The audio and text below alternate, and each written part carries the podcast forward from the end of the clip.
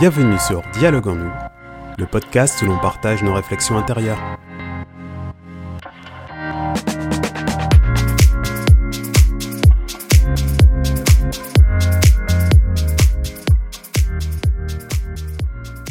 Bonjour, vous êtes avec Jérémy Magdelaine dans ce podcast qui a pour sujet Challenge et vous. Je vous invite aujourd'hui à vous questionner sur la place que le challenge ou encore les défis personnels tiennent dans votre vie. Mais qu'est-ce que le challenge? D'après la définition du dictionnaire Robert, un challenge est un mot qui nous vient de l'anglais. C'est une épreuve dont le vainqueur sort avec un titre, un prix, jusqu'à ce qu'un vainqueur nouveau l'en dépossède. Au sens figuré, situation où la difficulté stimule. Cette entreprise est un véritable challenge. Et c'est cette dernière définition qui m'interpelle et me parle le plus. Se challenger, c'est se mettre dans une situation difficile, selon notre propre échelle, et qui nous stimule. Quel serait donc l'intérêt de générer cette stimulation? Je dirais que, dans cette quête d'introspection que nous avons entamée ensemble, se challenger permet de tester ses limites, de les dépasser, de ressentir et simplement de vivre pleinement. Quoi de mieux comme récompense de prendre conscience de ses limites, de ses forces, de gagner en assurance? C'est également un excellent moyen de découvrir nos valeurs, si importante dans la connaissance de soi. Et j'en suis convaincu que le ou la seule vainqueur dans l'histoire, ce sera vous. Personne ne pourra vous déposséder de ce que vous avez gagné à vous engager dans ces challenges. Comme le disait Nelson Mandela, je ne perds jamais. Soit je gagne, soit j'apprends. Est-ce que cela vous inspire? Selon moi, pour se lancer un défi à soi-même, il est bon de choisir un domaine que l'on aime et où qui réunit des qualités humaines importante pour nous. Puis de faire un état des lieux.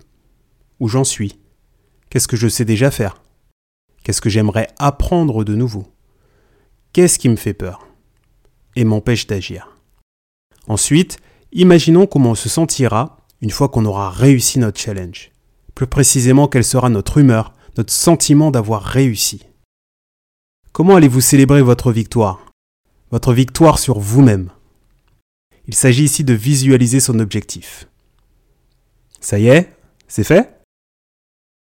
À partir de là, je vous recommande d'écrire ou de dessiner un plan, écrivant les étapes vers votre objectif. Au minimum, les grandes étapes. Il faut que l'objectif et les étapes soient réalistes et atteignables.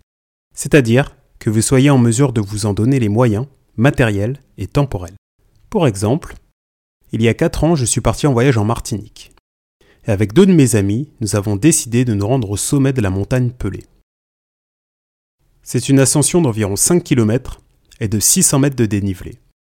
Cela parlera aux accros de la randonnée. Mes deux amis étaient plutôt athlétiques et en forme. Quant à moi, je vivais ma meilleure vie d'épicurien, notamment en termes de breuvage et de très bons plats. Et cela se voyait sur mon physique. Loin d'être en mauvaise santé, j'ai entamé la randonnée et les premiers 200 mètres, j'ai vraiment galéré. J'avais mal aux articulations, mes muscles étaient en feu, je me sentais lourd et à courte énergie. Ayant toujours été sportif et athlétique, je n'avais jamais ressenti ça. J'étais bien plus limité qu'auparavant, et ce fut un choc. Non pas que je me compare à mes camarades, ils ont été très patients et ne m'ont fait aucune remarque. Et je n'étais pas frustré d'avoir eu des difficultés.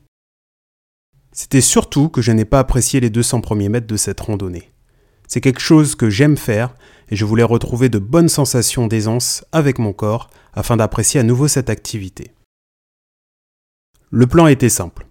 J'ai commencé par me dire que je souhaitais être capable de courir aisément 5 km en 30 minutes au maximum. J'ai ensuite suivi un programme d'entraînement sur mon smartphone, avec pour but hebdomadaire de suivre chaque entraînement qui était planifié. J'ai également décidé de ne pas me peser durant tout le programme, le but étant d'avoir de bonnes sensations lorsque je cours ou que je marche longtemps. Ce programme a duré environ trois mois. Sincèrement, les débuts ont été désagréables, j'ai dû prendre de nouvelles habitudes, puis j'ai franchement commencé à apprécier mes entraînements, notamment le fractionné.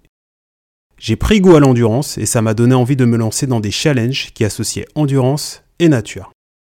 Pour la petite histoire, j'ai longtemps eu une aversion pour les courses d'endurance et aujourd'hui je m'apprête à courir mon deuxième marathon je me suis redécouvert un peu plus à travers ce petit challenge. Et les instants de plaisir liés à la nourriture sont mes récompenses préférées. Pour conclure, se challenger, selon moi, est une invitation à se découvrir, se réinventer, à vivre pleinement et finalement à se connaître davantage. Quel que soit votre objectif, de grimper le Mont Blanc, de faire une présentation devant un jury de 5 personnes ou un amphithéâtre, de jouer un concert, ou de monter les escaliers du métro sans être essoufflé, lancez-vous, challengez-vous. Et vous, quel est votre rapport au challenge personnel? Avez-vous des expériences à partager? Je serais curieux de les lire ou de les entendre. Merci pour votre écoute. On se retrouve la semaine prochaine pour un nouvel épisode. Bonne journée C'était votre hôte Jérémy Magdelaine sur Dialogue en nous.